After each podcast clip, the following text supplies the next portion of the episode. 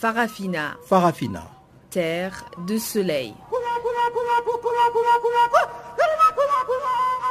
Farafina. Farafina. Un magazine d'infos africaine.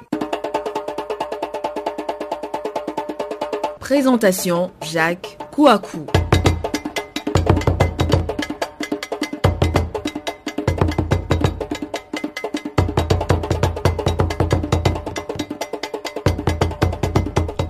Bonjour à toutes, bonjour à tous. Je suis encore une fois avec Reblino Ibrahim à la technique pour ce nouveau numéro de Farafina sur la perspective africaine de l'information. Merci de nous rejoindre.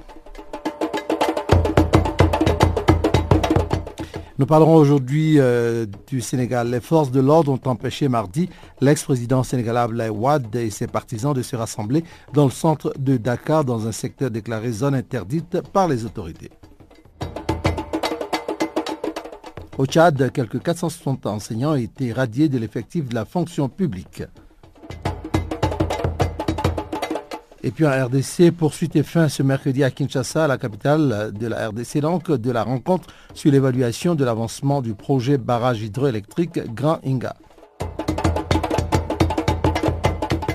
Voilà quelques éléments que nous allons décortiquer dans la partie magazine qui interviendra juste après le bulletin que vous présente maintenant Guillaume Cabissoso.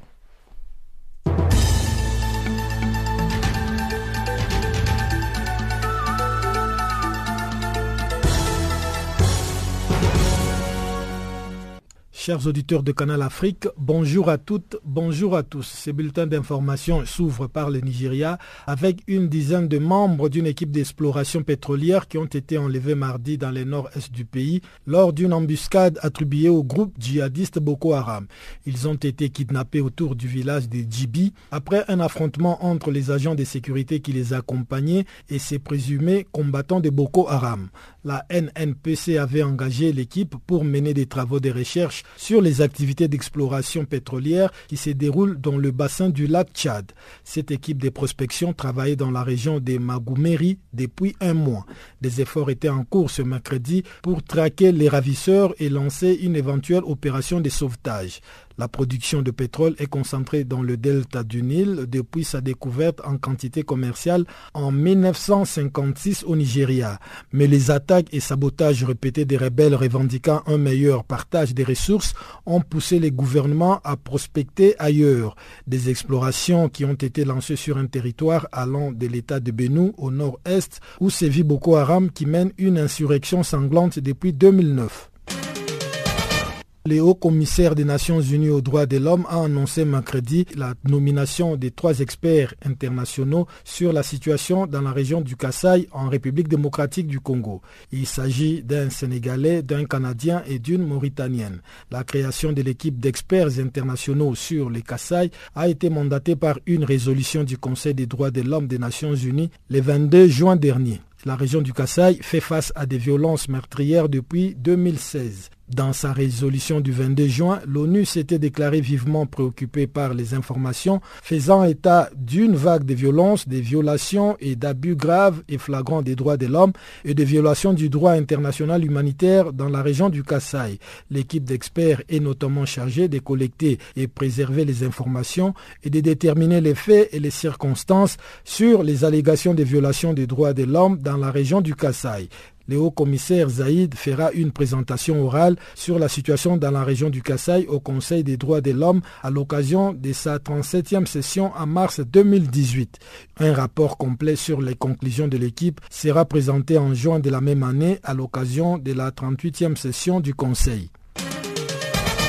Restons toujours en Afrique centrale, mais rendons-nous cette fois-ci en République centrafricaine, où de nouveaux casques bleus marocains ont trouvé la mort, portant à trois le nombre des soldats onusiens tués dans le pays depuis vendredi.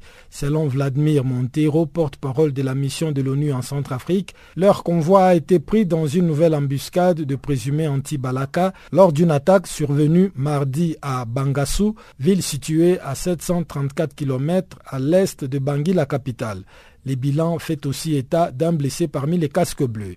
En rappel, un casque bleu marocain avait déjà été tué dimanche à Bangassou dans les mêmes circonstances. La MINUSCA a annoncé l'envoi imminent des renforts, composés notamment d'une force d'intervention rapide à Bangassou. Ceci en vue de mieux sécuriser la ville et de faire en sorte que toute nouvelle menace soit écartée. Depuis début 2017, 12 casques bleus de la MINUSCA ont été tués dans des attaques en République centrafricaine selon les Nations Unies. Sept de ces militaires étaient de nationalité En Égypte, cette fois-ci, l'armée annonce avoir tué plus de 40 extrémistes au cours d'une longue opération de sécurité menée dans la péninsule du Sinaï où les djihadistes du groupe islamique sont actifs. Une annonce qui intervient au lendemain de la mort de sept civils tués dans les Sinaï lorsque des djihadistes ont tenté d'attaquer un poste de police avec une voiture piégée qui a explosé avant d'avoir atteint sa cible. Un des policiers a ouvert le feu pour arrêter la voiture piégée qui a explosé à 200 mètres du poste de police, tuant les sept civils qui s'y trouvaient à bord. Au Gabon, une dizaine de personnes ont été blessées mardi à Libreville pendant la dispersion d'un rassemblement organisé à l'occasion du retour au pays de Jean Ping, les rivales du président Ali Bongo Ondimba. Le ministère de l'Intérieur gabonais, qui avait prévenu qu'il n'avait reçu aucune demande d'autorisation des manifestations, a indiqué qu'il n'y avait eu aucun mort et aucun blessé lors de cette manifestation, alors que des blessés en train de se faire soigner ont été vus au quartier général de Ping où l'opposant a prononcé un discours devant des milliers de sympathisants.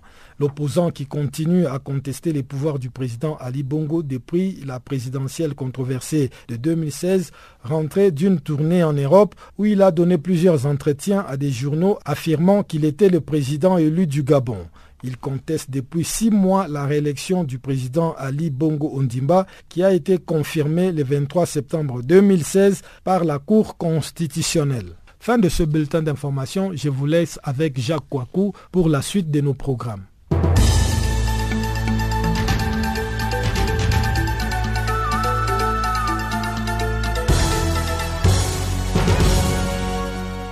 Africa, oh, yeah.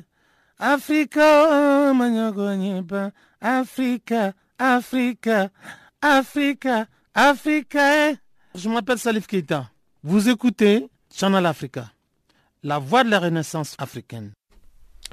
Voilà, ouvrons maintenant euh, la partie magazine de ce programme de Farafina, en commençant par le Sénégal pour dire que les forces de l'ordre ont empêché mardi l'ex-président sénégalais Ablaye et ses partisans de se rassembler dans le centre de Dakar, dans un secteur déclaré zone interdite par les autorités. La marche avait pour objectif de protester contre des lenteurs observées dans la distribution des cartes d'électeurs. Voici le compte-rendu de Guillaume Cabissoso. L'ancien président sénégalais Abdoulaye Wade, qui a pris la tête d'une liste d'opposition pour les législatives de dimanche, avait appelé à une marche de réclamation des cartes d'électeurs. Celle-ci devait en principe se dérouler sur un itinéraire allant de la place de l'indépendance au ministère de l'Intérieur en passant devant le palais présidentiel. Mais Abdoulaye Wade, qui a régné entre 2000 et 2012, rentré au Sénégal pour faire campagne les 10 juillet après plus de deux ans d'absence, a été empêché avec ses partisans de rallier le lieu de rassemblement dont les accès étaient bloqués par des policiers munis pour certains des boucliers et des matraques. Plusieurs dizaines de partisans d'Abdoulaye Wade qui avaient tenté de s'approcher de la place de l'indépendance ont été dispersés par des jets de gaz lacrymogènes. La manifestation était prévue dans une zone interdite, avait affirmé auparavant le préfet de Dakar, se référant à un arrêté du ministère de l'Intérieur de 2011 sous la présidence d'Abdoulaye Ouad interdisant toute manifestation à caractère politique dans ces secteurs, notamment pour des raisons de sécurité. L'ex-président conduit une coalition menée par le Parti démocratique sénégalais dont il est toujours le chef. À cinq jours du scrutin, de nombreuses personnes n'ont pas encore retiré leur carte d'électeur dans plusieurs zones du pays et risquent d'être privées des votes selon l'opposition. Celle-ci accuse les gouvernements de n'avoir pas produit à temps suffisamment de cartes dans le but de priver de vote ces électeurs. La moyenne nationale de retrait des cartes d'électeurs est de plus de 70%, a déclaré le ministre de l'Intérieur Abdoulaye Daouda Diallo. Plus de 6,2 millions d'électeurs sont inscrits selon les autorités. Le président Macky Sall a saisi lundi les conseils constitutionnels pour autoriser les personnes qui n'auront pas retiré leur carte d'électeur à voter avec une autre pièce d'identité comme un passeport ou un permis de conduire, mais l'initiative a été rejetée par plusieurs partis et coalitions de l'opposition. Les législatives au Sénégal sont organisées avec la participation d'un nombre record de 47 listes contre 24 en 2012. La campagne électorale ouverte le 9 juillet dernier s'achève vendredi. Le scrutin vise à renouveler l'Assemblée nationale où le nombre de sièges va passer de 150 à 165 après une révision constitutionnelle créant 15 postes de députés pour représenter la diaspora sénégalaise. Canal Afrique, l'histoire de l'Afrique, www.canalafriqueenunmot.org. Au Tchad, quelques 460 enseignants ont été radiés de l'effectif de la fonction publique. Le décret présidentiel pris par délégation par le Premier ministre a été annoncé mardi, mais il ne précise pas les griefs reprochés aux enseignants mis en cause, laissant du coup le champ libre à toutes sortes d'interprétations. Tentative d'explication ici avec Mbaye Ornomoé, militant du collectif contre la vie chère au Tchad hier à la radio nationale tchadienne, euh, au journal, au grand journal des 14 heures, que euh, le ministère de l'enseignement national a pris ce décret de révocation de plus de, de 400 euh, personnes qui ont été intégrées à la fonction publique. Et par la suite, il a aussi licencié plus de 100 personnes qui ont signé un contrat avec le ministère de l'enseignement national. Donc euh, pour nous, c'est n'est pas une surprise parce que le Tchad a connu des moments difficiles et les gens sont en train de profiter de ce moment avec le désordre et l'incompétence de nos autorités supérieures. Par ailleurs, euh, nous euh, regrettons cela et, et je confirme que c'est vrai, la nouvelle elle est vraie, elle est officielle, donc il n'y a pas de doute, monsieur le journaliste. Et comment le gouvernement a justifié cette radiation de plus de 460 enseignants et ces autres 100 fonctionnaires? Oui, parce que ce n'est pas une surprise, parce qu'ils sont là-dessus et ils vont passer de ministère à ministère pour ce contrôle. Donc, est-ce que le est-ce que le gouvernement a besoin de se justifier? Parce que c'est un problème réel. On a, nous, de la société civile, on a critiqué pendant des années, pendant des années. Donc, peut-être que euh, le gouvernement tchadien est en train de prendre un peu conscience euh, par euh, nos critiques, par nos, doléances, par nos plaidoyeries, que c'est le gouvernement, le gouvernement est en train de, voir peut-être les choses au clair. Sinon, est-ce que le gouvernement a besoin de justifier? C'est quelque chose qui est clair et voilà, les gens sont en train de bouffer sur le dos, sur le dos du gouvernement pendant des années. C'est des millions, c'est des millions. Je prends par exemple les gens qui ont été révoqués et licenciés, si on fait un petit calcul, ça monte déjà à presque 250 millions. Donc c'est un quart de milliard, monsieur le journaliste. Mais vous, vous êtes du collectif contre la vie chère. Quand un fonctionnaire est révoqué sans explication aucune, ça ne peut pas vous donner matière à réflexion? Pour euh, le chat, c'est pas, c'est pas, c'est pas nouveau, c'est pas surprenant. C'est pas surprenant parce que les gens sont intégrés et lorsqu'ils sont intégrés, normalement, le ministère du tutelle, par l'intermédiaire des délégués, par exemple délégués de l'éducation, doit faire le suivi. Et lorsque le délégué de l'éducation n'a pas fait le suivi et qu'il a laissé le temps aux personnes intégrées bouffer pendant des années, nous regrettons vraiment le comportement du gouvernement et le ministre du tutelle, particulièrement le ministre de l'Éducation nationale et les délégués qui ont été nommés pour faire ce travail. Donc la population, la personne qui est intégrée, et il prend allègrement son salaire, prend allègrement son salaire par mois, sans toutefois qu'on le contrôle. Donc la faute revient normalement au ministère du tutelle et nous, nous, accusons la mauvaise gouvernance. Euh, normalement, quand, quand quelqu'un est intégré, doit, doit, doit, aller, doit aller travailler normalement pour, pour l'avancement de son pays. Et comme euh, ils ont, ceux qui ont été euh, radiés, ils ont pu exploiter seulement l'incompétence et, le laisser aller du ministère du tutelle faire ce travail. Donc, nous accusons les deux. Nous accusons aussi les personnes intégrées, malheureusement pour nous, ceux qui sont déjà renvoyés, et nous accusons aussi par de l'autre côté euh, le, gouvernement et particulièrement le ministère du tutelle, le ministère de l'enseignement national. Donc là, les, les coûts sont partagés. Les coûts sont partagés. Parce que lorsqu'on t'intègre, tu as un salaire, tu es intégré, tu dois automatiquement aller au terrain pour travailler et gagner ton gain par mois. Mais lorsque tu ne viens pas et qu'un contrôle passe, ça doit te coûter, ça doit te frapper. Donc la loi, nous sommes nul au-dessus de la loi, nul au-dessus de la loi. Ils ont euh, récolté ce qu'ils ont semé. Et nous, vraiment, nous regrettons parce que l'État a laissé le temps. Ils ont pris pendant des années, les gens sont intégrés et brusquement, on les, on les renvoie de, de, leur, de leur travail, monsieur le journaliste. Farafina. Farafina. Terre de soleil. Farafina. Farafina. Un magazine d'infos africaine. RDC à présent. Poursuite et fin ce mercredi à Kinshasa, la capitale de la République démocratique du Congo, de la rencontre sur l'évaluation de l'avancement du projet barrage hydroélectrique Grand Inga. La rencontre de Kinshasa avait pour objectif de présenter à l'Union africaine l'état de préparation de ce projet sur tous les plans afin de lui permettre de fixer son intervention. Voici la correspondance de Jean-Noël Bamouze. Les travaux de l'atelier sur l'évaluation de l'avancement de préparation du projet Grand Inga réunissaient des experts de la République démocratique du Congo, de l'Union africaine et de la Banque africaine de développement. Ce projet d'élargissement du barrage existant à 15 km de long pour 205 mètres de haut pourra conduire à la production de plus de 4500 MW. Il s'agit justement de la construction d'un canal qui doit amener l'eau au travers d'une colline voisine avec au bout un barrage et des turbines. Et puisqu'aucune grande surface ne devrait être inondée pour Inga 3, les participants à l'atelier sur le projet Grand Inga espèrent que ce projet pourrait être classé comme énergie verte. Dans ce cas, des revenus supplémentaires pourraient être obtenus simplement de la vente d'électricité dans le cadre du commerce mondial des missions.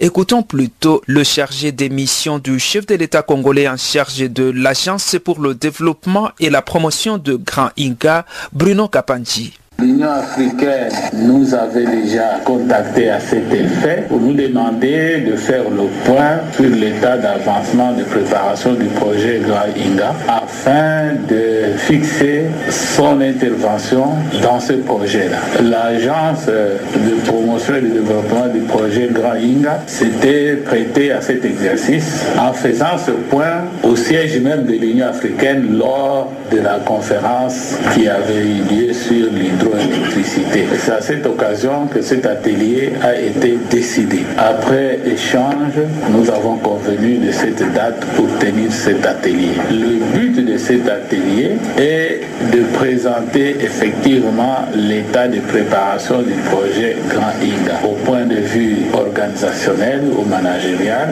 au point de vue technique, au point de vue commercial et au point de vue de mode d'exécution de ce projet. L'objectif étant de donner des éléments à l'Union africaine qui vont lui permettre de fixer son intervention. En fait, l'attente est du côté de la dépit. Nous avons déjà écrit à l'Union africaine pour lui indiquer ce que nous attendions d'elle. Mais l'Union africaine ne réalise rien sans financement. C'est pour ça que l'Union africaine s'est fait accompagner de son organe de financement pour la préparation aujourd'hui, demain pour l'exécution du projet Grand Inga. Il s'agit de la Banque africaine de développement. Il faut rappeler que le projet Grand Inga a été imaginé dès les années 70 sur les sites exceptionnels du fleuve Congo à 220 km en aval de la capitale congolaise et justement sur le site, le premier barrage d'une capacité de 350 MW fonctionne depuis 1972 et le second depuis 1982 avec une capacité de production de 1400 MW. C'est à partir du réservoir qui alimente Inga 1 et Inga 2 que doit être construit le Grand Inga, un projet très attendu à travers tout le continent africain. Channel Africa Kinshasa, Jean-Noël Bamwezi.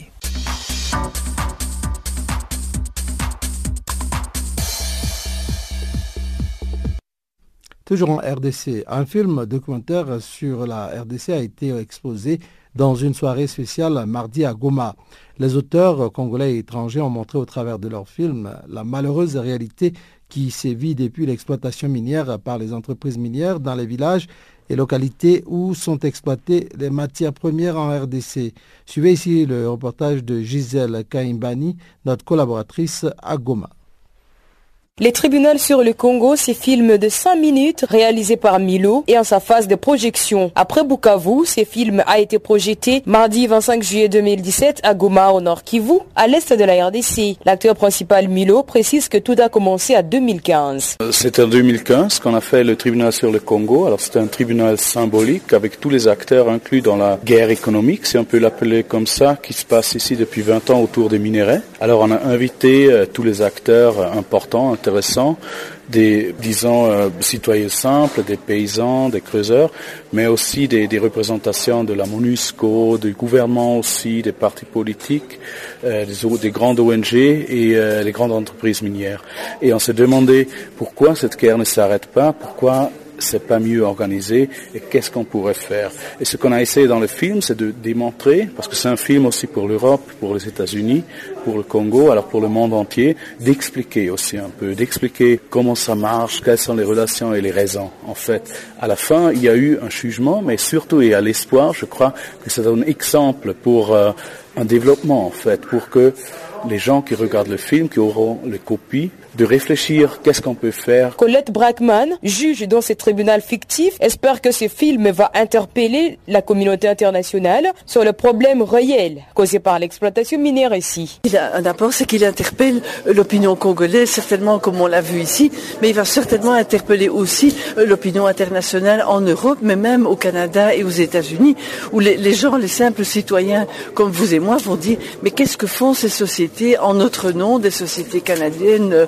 américaines, européennes, qu'est-ce qu'elles font là-bas Pour nous, est-ce que vraiment ça mérite ce minerai qu'on met dans nos portables? Est-ce que ça mérite vraiment la mort et l'extermination des gens, le, leur mise à l'écart de, euh, de leurs ressources? Les gens vont se poser des questions et donc ce tribunal, il a un petit peu dépassé, si vous voulez, le niveau politique. Il, il va directement s'adresser à l'opinion publique. Et là, les gens vont réfléchir. Et même au Canada, beaucoup de ces sociétés sont d'origine nord-américaine, Canada et États-Unis. Et moi, je pense que des, de simples citoyens qui ont des actions de ces sociétés vont demander si leur action pour, sur l'or, le coltan, si ça vaut vraiment le sang et les larmes des Congolais. Et s'ils ne vont pas euh, avoir des sanctions de leur propre opinion publique à la suite de ce film. Vital Kamere, un des acteurs dans ces films et opposant congolais, a même dit que le problème du Congo, c'est le Congo lui-même. L'objet de ce film, c'était de montrer d'abord la faillite de l'État congolais et ensuite montrer le paradoxe qu'il y a entre la pauvreté indescriptible dans laquelle vit notre population, propriétaire des ressources incommensurables, alors que ces ressources-là devaient aider notre peuple à se développer. Ces ressources sont devenues une véritable malédiction pour notre peuple. Et donc ce film est un avantage de faire savoir d'abord à la communauté internationale qu'il y a un génocide oublié et qui continue en République démocratique du Congo. Secondo, c'est pour faire, faire prendre conscience au peuple congolais qu'il est le propriétaire de ces richesses et du pouvoir. Tertio, c'est pour dire au gouvernement congolais que ce que vous faites, vous êtes en train d'être complice de la mort de votre propre peuple. Pour changer une autre gouvernance. Après cette projection dans la salle, le réalisateur a l'intention de projeter ces mêmes films en dehors même de la RDC et dans les lieux le plus visités possible et même les rendre disponibles dans les réseaux sociaux et même sur Internet. Depuis Goma, Gisèle Kaimbani pour Canal Afrique.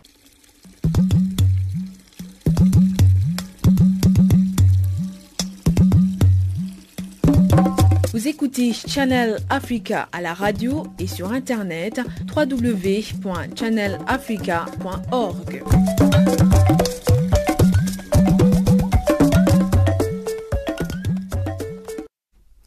Voilà, nous arrivons à mi-chemin de notre programme de ce jour. Nous allons avoir tout à l'heure le bulletin économique que va vous présenter Chanceline Louraquois. Mais en attendant, voici Salif Keita qui vous présente Sina.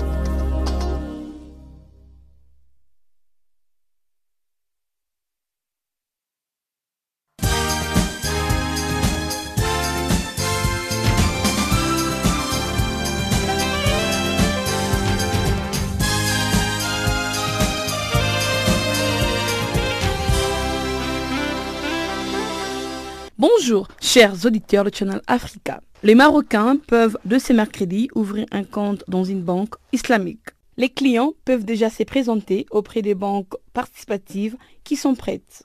Il s'agit ainsi de la banque Asafa, une filiale d'Atijarifa Bank, qui démarre effectivement ses activités aujourd'hui, soit deux jours après le lancement d'une campagne de communication aux allures des conquêtes. Quant à Umnia Bank, la filiale participative de CIH Bank et du Qatar International Islamique, elle a déjà vécu sa première communication de crise. En guise de conclusion, la Banque centrale marocaine indique que le contrat type Mourabaha immobilier devrait suivre incessamment pour que les premiers financements soient accordés.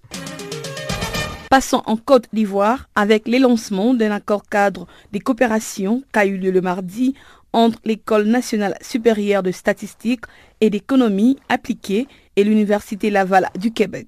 La signature de cet accord s'est effectuée en présence des deux ministres ivoiriens, Niale Kaba et Ramata Bakayokoli, ainsi que le directeur de relations internationales de la Faculté des sciences de l'administration à l'Université Issouf Soumaré. Cet accord a pour objectif de promouvoir l'excellence en matière de gouvernance économique et financière et est le fruit des pays du Bénin, de la Côte d'Ivoire et du Canada. Notons que ces projets visent à mutualiser les programmes de formation entre la Côte d'Ivoire, le Bénin et le Canada.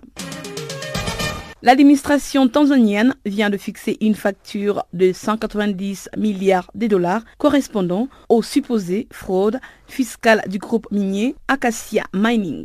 Cette facture s'établit de la manière suivante. 40 milliards de dollars d'impôts et plus de 150 milliards de dollars de pénalités et d'intérêts. La dite facture représente près de des siècles de chiffre d'affaires pour Acacia et équivaut à trois fois les produits intérieurs bruts du pays. En 2016, Acacia Mining, détenu en majorité pour les géants miniers Barrick Gold Corp, a enregistré 1,05 milliard de dollars de chiffre d'affaires. Rappelons que ces charges correspondraient aux impôts sur les revenus d'exportation des mines des Boulianoulou et Bouzouagui, dont Acacia ne cesserait pas acquitter en totalité sur des périodes comprises entre 2000 et 2017. Bref, les montants de la facture imposée à Acacia représentent les doubles de frais fiscaux déboursés par les cinq premières compagnies minières mondiales depuis 2000.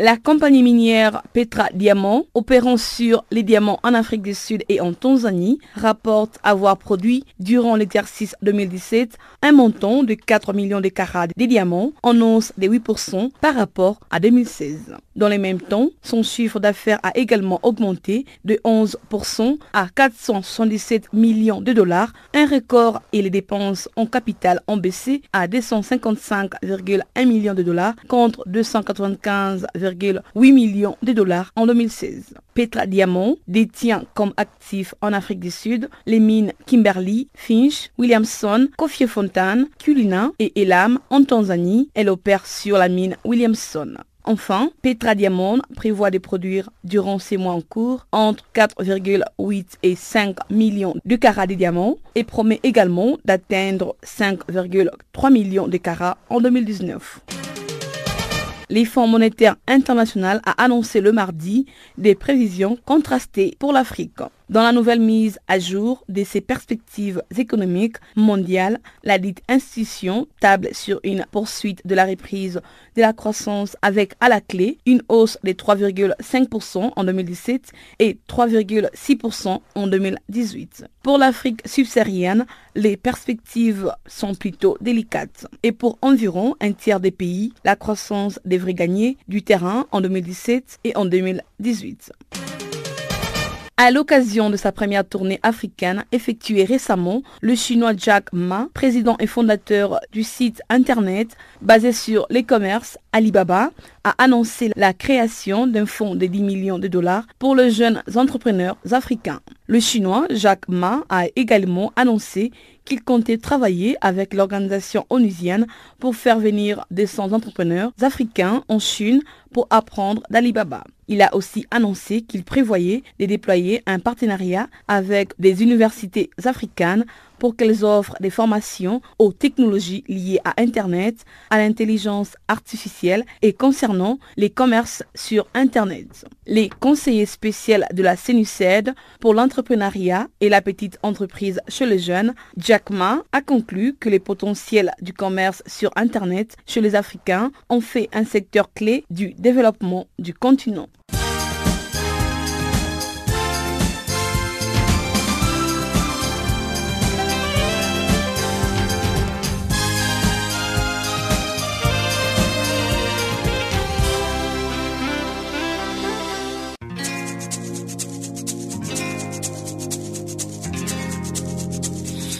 Vous écoutez Farafina, un programme en français sur Canal Afrique émettant de Johannesburg.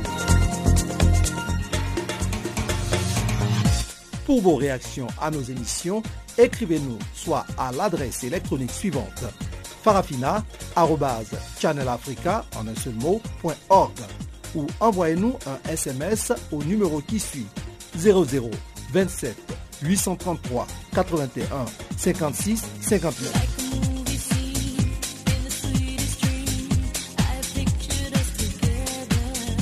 Notre adresse électronique farafina.channelafrica en un seul ou par SMS 0027 833 81 56 59. Seconde partie de Farafina qui ouvre sur la Guinée pour dire qu'en Guinée, l'artiste Takana Zayan a été arrêté mardi lors d'une manifestation à Conakry. Le collectif Wonkai 2020, qui signifie en, marche pour 2020, dont il est le leader, était dans la rue pour protester contre une éventuelle troisième candidature d'Alpha Condé au pouvoir depuis décembre 2010. Beaucoup prêtent au chef de l'État guinéen l'ambition de se maintenir au pouvoir au-delà de la durée prévue par la Constitution. La semaine dernière, c'était au tour du régiment Eli Kamano de manifester contre cette éventualité. Plus de détails sur cette interpellation avec notre conseiller Fatoumata Dalandaba au micro de Guillaume Kabissoso.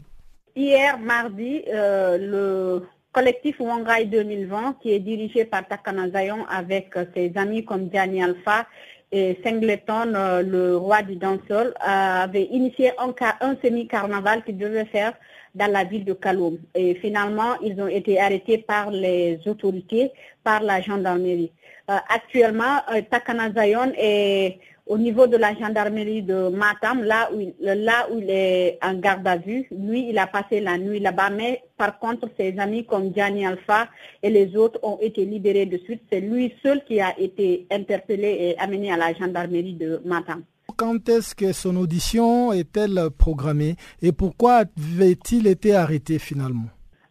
Euh, euh, les autorités l'ont arrêté parce que euh, estiment que c'est un abus de la part de Takama, de Takana Zayon. C'est eux qui pourraient répondre réellement à cette question. Mais lui, il était sorti en tant que citoyen, en tant que concepteur d'un mouvement qu'on appelle Wongai 2020.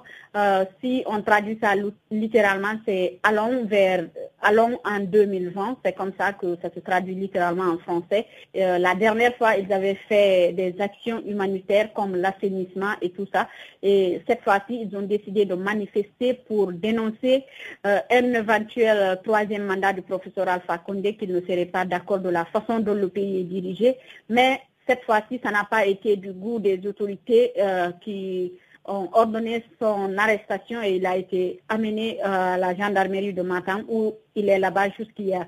Pour son audition, son avocat n'a pas, ne s'est pas encore exprimé sur la situation. Donc, on attend de voir qu'est-ce que les autorités vont décider. Mais comme la dernière fois, vous savez, il y avait aussi un autre artiste qui a été arrêté. Euh, lui, finalement, on dit que son procès aura lieu dans les prochains jours. Non, c'est pas que la politique est en train de partiser avec les artistes guinéens, mais il y a des voix qui se lèvent au sein de la mouvance présidentielle, c'est-à-dire le parti du professeur Alpha Condé, pour dire qu'il voudrait un éventuel troisième mandat à Alpha Condé, même si le président, lui, ne s'est pas encore exprimé librement ou ouvertement sur la question, mais il y a des gens de son camp qui sont en train de prédire qu'il faut que le président fasse un troisième mandat, c'est pour le bien de la Guinée. Donc les artistes aussi veulent faire comme euh, leurs camarades du Sénégal, du Burkina Faso qui se, qui se sont soulevés et dénoncé la façon dont leur constitution était tripatouillée et chercher les, les dirigeants pour euh, organiser des élections démocratiques, libres et transparentes pour afin qu'il y ait alternance. Donc ces artistes-là aussi, je pense qu'ils se lancent dans cette logique, dans cette optique. Ils ne voudraient pas rester les bras croisés à la maison ou bien juste chanter pour ne pas, que, ne pas que leur message passe euh, convenablement. Ils ont eux aussi créé des mouvements pour euh, essayer de faire changer euh, la situation aux dirigeants, de faire respecter les dirigeants la Constitution. Donc, c'est pour cela qu'ils ne voudraient pas qu'il y ait un changement, un tripatouillage de la Constitution guinéenne pour qu'il y ait un troisième mandat pour le président Alpha Condé. Donc, ils essayent déjà de prendre les devants à cet éventuel troisième mandat qui, qui, qui, qui sort des bouches actuellement en Guinée. Canal Afrique, l'histoire de l'Afrique, www.canalafriqueenunmot.org. RDC encore, le Bureau conjoint des, Nations Unies aux droits de l'homme a publié ce mercredi le bilan des violations des droits de l'homme commises sur les six premiers mois de cette année. Selon ce rapport, les agents de l'État restent responsables de la majorité des violations des droits de l'homme commises en République démocratique du Congo avec 58% en moyenne. Et dernière, euh, et plutôt derrière ce pourcentage, un chiffre encore plus inquiétant se cache. Au moins 591 exécutions sommaires ont été commises par des agents de l'État, dont 35 femmes et 70 enfants. Voici ici le récit de Chanceline Laura à ce propos. Les bureaux conjoints des Nations Unies aux droits de l'homme a publié ce mercredi les bilans de violation des droits de l'homme commises sur les six premiers mois de l'année en République démocratique du Congo. Ces rapports expliquent que les groupes armés et toute affiliation confondus sont responsables d'au moins 345 meurtres. Et cette tendance est d'autant plus préoccupante dans les trois Kassai, entre autres le Kassai oriental, le Kassai occidental et le Kassai central. Sur les six premiers mois de cette année, dans les trois Kassai, au moins 37 personnes, dont trois femmes, ont été tuées par des miliciens Tsapo. À l'origine, la révolte d'un chef coutumier, Kaminant Tsapu, contre l'autorité de l'État sur fond de crise politique. Des fausses communes auraient été creusées à la suite d'affrontements avec de présumés miliciens. Sur la même période, l'armée, elle, a exécuté au moins 428 personnes, dont 17 femmes et 140 enfants. Un chiffre probablement sous-évalué selon l'Organisation des Nations Unies qui attribue pour la première fois la plupart des 40 des premières fausses communes qu'elle a documentées à des éléments de l'armée congolaise. Des nouveaux sites portent à au moins 80 les nombres de charniers découverts depuis le début de l'insurrection de miliciens Tapu en août 2016. Le défi va maintenant être d'identifier les victimes et surtout les responsables de ces fausses communes. Une tâche qui s'annonce compliquée car depuis près d'un an, les violences sont incessantes dans tous les Kassai. Depuis que les adeptes du chef traditionnel Kaminan Tapu ont commencé à se soulever contre les autorités congolaises, 3300 personnes au moins ont déjà été tuées et près d'un million et demi de personnes déplacées. En mars dernier, les habitants du Kassai disaient avoir vu des camions de l'armée jeter des corps morts. Les Nations Unies ont-elles aussi accusé à plusieurs reprises les soldats congolais d'usage excessif de la force dans la répression de cette rébellion? Mais les autorités congolaises, elles, démontrent une campagne de violation des droits de l'homme systématique dans cette région et parlent d'incidents isolés. Selon elles, les camions de sont eux aussi responsables d'un certain nombre de charniers. Ces rapports notent également une série de hausses préoccupantes, hausse des cas de violence sexuelle, 210 du nombre de décès en prison, 100 et des évasions, plus de 5500. L'Organisation des Nations Unies note également un nombre élevé de violations des droits de l'homme à caractère politique. Plus de 170 prisonniers politiques et d'opinion seraient toujours détenus. Ces rapports couvrent la période de janvier à juin. Depuis l'Organisation des Nations Unies, on a documenté les doubles à au moins 80. Autre chose à savoir, depuis avril, une milice appelée Banamura, proche de la communauté Chokwe, serait également responsable d'un grand nombre d'exécutions sommaires des civils loulois accusés d'être affiliés au groupe Tsapu. Puis, les bureaux conjoints des Nations Unies aux droits de l'homme dit avoir reçu des allégations sérieuses parlant d'un soutien de l'armée congolaise à cette violation milice Banamura. En 2016, les bureaux conjoints des Nations Unies aux droits de l'homme avaient documenté au moins 5190 violations des droits de l'homme en République démocratique du Congo. Ces chiffres représentaient une augmentation de près de 30% par rapport aux 4004 violations enregistrées en 2015.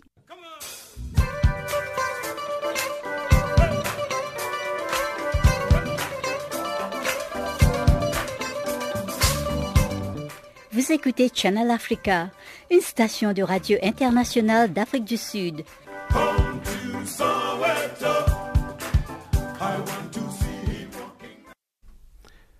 Libye à présent. Un accord trouvé pour des élections au printemps. Les deux principaux rivaux dans la crise libyenne, Fayed al-Sarraj et Khalifa Haftar, rencontré séparément Emmanuel Macron mardi après-midi à la selle Saint-Cloud, c'est près de Paris. Une déclaration a ensuite été adoptée dans laquelle il s'engage notamment à l'organisation d'élections dès que possible. Le président français Emmanuel Macron a annoncé que les frères ennemis libyens Al-Sarraj et Haftar se sont mis d'accord pour des élections au printemps. Le chef du gouvernement de Tripoli, Fayez al-Sarraj, et l'homme fort de l'Est de la Libye, Khalifa Haftar, ont adopté pour la première fois une déclaration commune de sortie des crises, appelant notamment à un cessez-le-feu. Le texte en dix points, lu en arabe, réaffirme que seule une solution politique permettra de sortir de la crise libyenne. Le document réitère la validité des accords d'Iskirat signés en 2015 sous l'égide de l'ONU. Emmanuel Macron a fait remarquer, je cite, C'est un processus qui est essentiel pour l'Europe tout entière, car si nous ne réussissons pas à ce processus, à travers les risques terroristes, à travers les conséquences migratoires qu'un tel échec produirait, les conséquences sur nos pays sont directes. Fin de citation. L'accord libyen précise que le cessez-le-feu prévu ne doit pas s'appliquer à la lutte antiterroriste. Le test fait appel également à la démobilisation des combattants, des milices et à la constitution d'une armée libyenne régulière. Il souligne surtout la nécessité de bâtir un état de droit en Libye et d'y respecter les droits de l'homme. L'initiative est périlleuse compte tenu de la complexité de la situation libyenne. Le pays riche en pétrole a sombré dans le chaos depuis la chute du colonel Muammar Kadhafi fin 2011. Plusieurs autorités rivales et des myriades de milices se disputent le pouvoir. La menace djihadiste reste présente et les trafics d'armes et d'êtres humains prospèrent. Fayez al-Sarraj, chef du gouvernement d'entente nationale GNA de Tripoli, est reconnu par la communauté internationale, mais il peine à asseoir son autorité depuis plus d'un an. Quant au maréchal Khalifa Haftar, le chef de l'autoproclamée armée nationale libyenne, il répond aux autorités de l'Est. Ces dernières ne reconnaissent pas la légitimité de Sarraj. Sur le terrain, le maréchal Haftar, aux commandes de ses forces armées, accumule les gains militaires. Un diplomate français résume la situation libyenne comme un panorama incroyablement éclaté sur le plan politique et militaire. D'autres sources diplomatiques ou humanitaires sur le terrain s'interrogent sur la fiabilité du maréchal Haftar et sur ses ambitions. De son côté, l'Élysée répète que la rencontre est en elle-même un signal fort. Le nouveau président français a d'ailleurs fait du dossier libyen une de ses priorités. Emmanuel Macron a avalisé la ligne pragmatique de son chef de la diplomatie, Jean-Yves Le Drian, ancien ministre de la Défense. Le pragmatisme en question vise à prendre en compte la réalité du terrain qui présente le maréchal Haftar comme le principal rempart à la menace djihadiste.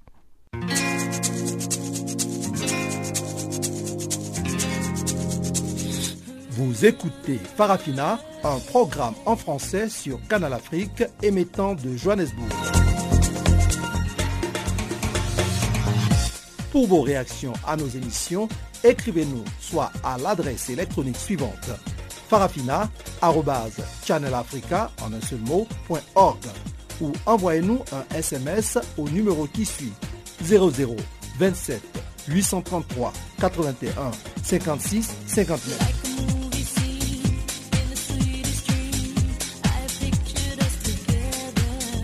Notre adresse électronique farafina.channelafrica ou par SMS 0027 833 81 56 59. Voilà, dernier élément de ce programme, c'est le bulletin des sports que vous présente maintenant Barthélemy Nguessan.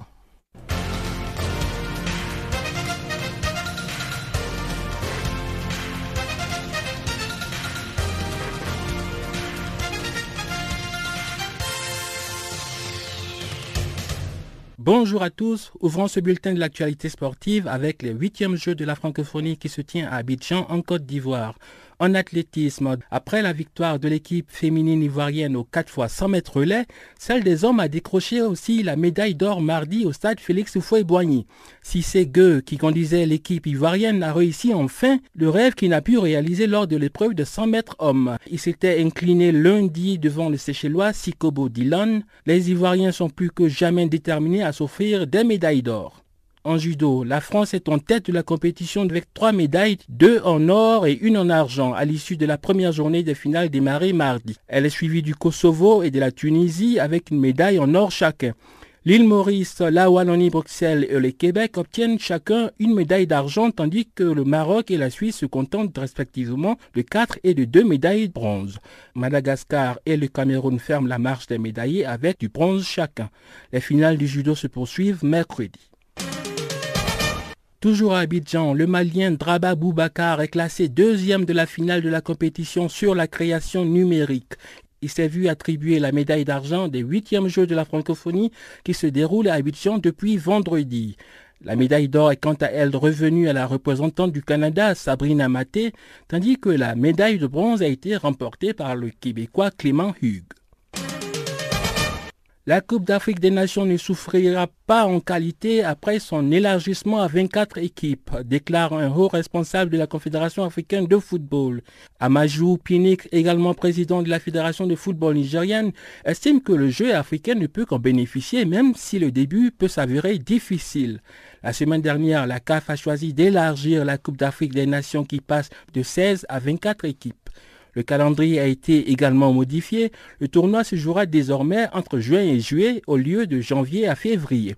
Pinnick, qui préside le comité d'organisation de la Cannes, soutient que le football africain sera redéfini à la suite de ces changements, en évoquant les avantages liés aux entreprises, à l'infrastructure et au sport lui-même.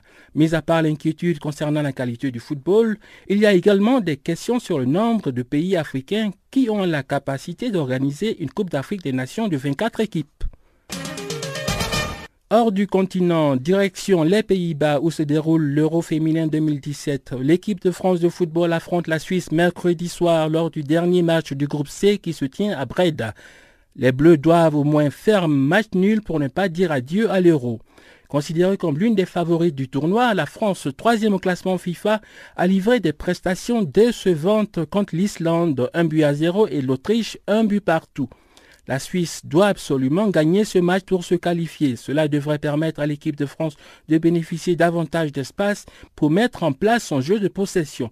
Un match très ouvert en perspective. Les Pays-Bas, avec un sans faute devant son public, sont qualifiés pour le prochain tour. L'Angleterre aussi. Jusqu'au 6 août, les Pays-Bas accueillent l'élite des nations féminines pour le premier Euro féminin à 16 équipes. Pendant ce temps, à Budapest, les États-Unis ont battu mercredi le record du monde du relais 4 x 100 mètres nage mixte en 3 minutes 40 secondes 28 centièmes au championnat du monde de natation 2017. C'est en remportant le titre mondial inaugural il y a deux ans, devant les États-Unis, que la Grande-Bretagne avait établi le précédent record du monde en 3 minutes 41 secondes 71 centièmes. C'est le sixième record du monde à tomber dans la capitale hongroise. Les cinq premiers ont été réalisés par la Suédoise Sarah Sjöström sur 100 mètres, le Britannique Adam Peaty sur 50 mètres brasse, la Canadienne Kelly Mass aux 100 mètres d'eau et l'Américaine Lily King sur 100 mètres brasse. Les mondiaux de natation de Budapest 2017 ont débuté le 14 juillet et vont prendre fin lundi prochain. Le mercato de football, l'offre de 180 millions d'euros de Madrid pour Mbappé fait s'emballer les réseaux sociaux. Pour s'en convaincre, il suffit de voir le bon extraordinaire qu'a fait la requête du mot Mbappé à la mi-journée sur le moteur de recherche Google, lorsque l'article du quotidien Marca a été mis en ligne. C'est donc l'incrédulité devant un tel montant pour un joueur de 18 ans qui ressort dans un premier temps dans les commentaires des internautes.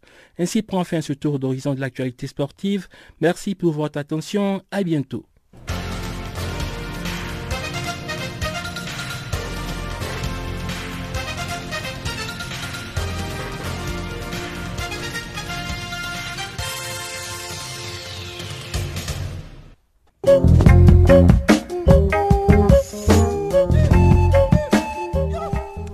Farafina, pour ce jour, c'est fini. Eh bien, nous avons été très heureux d'être en votre compagnie.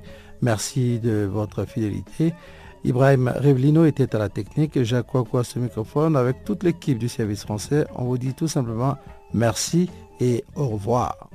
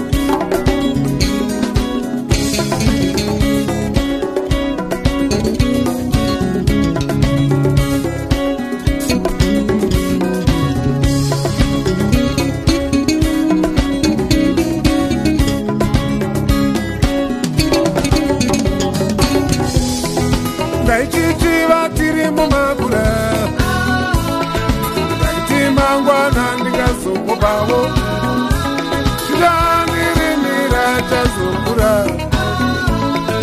piri kumave mwana tambikunda svedzamai vemwana ndakuvara. Pakupingudza mbombe ndakuvara. Dana mai vemwana ndakuvara pakupingudza mbombe ndakuvara ndaiti tichatoredzera vakuru vacho. Pakupingudza mombe ndakuvara nyamba chaifuratira vakuru vacho. Pakupingudza mombe ndakuvara ndaichichiva ndiri mumangura. Ndaiti mangwana ndingazokubavo tichatirimira tazokura amaive mwana tandifura. Ndaichireva chiri mumakura. Ndaiti mangwana tingazomupawo tichadirimira chazokura iri kumaive mwana tandifura.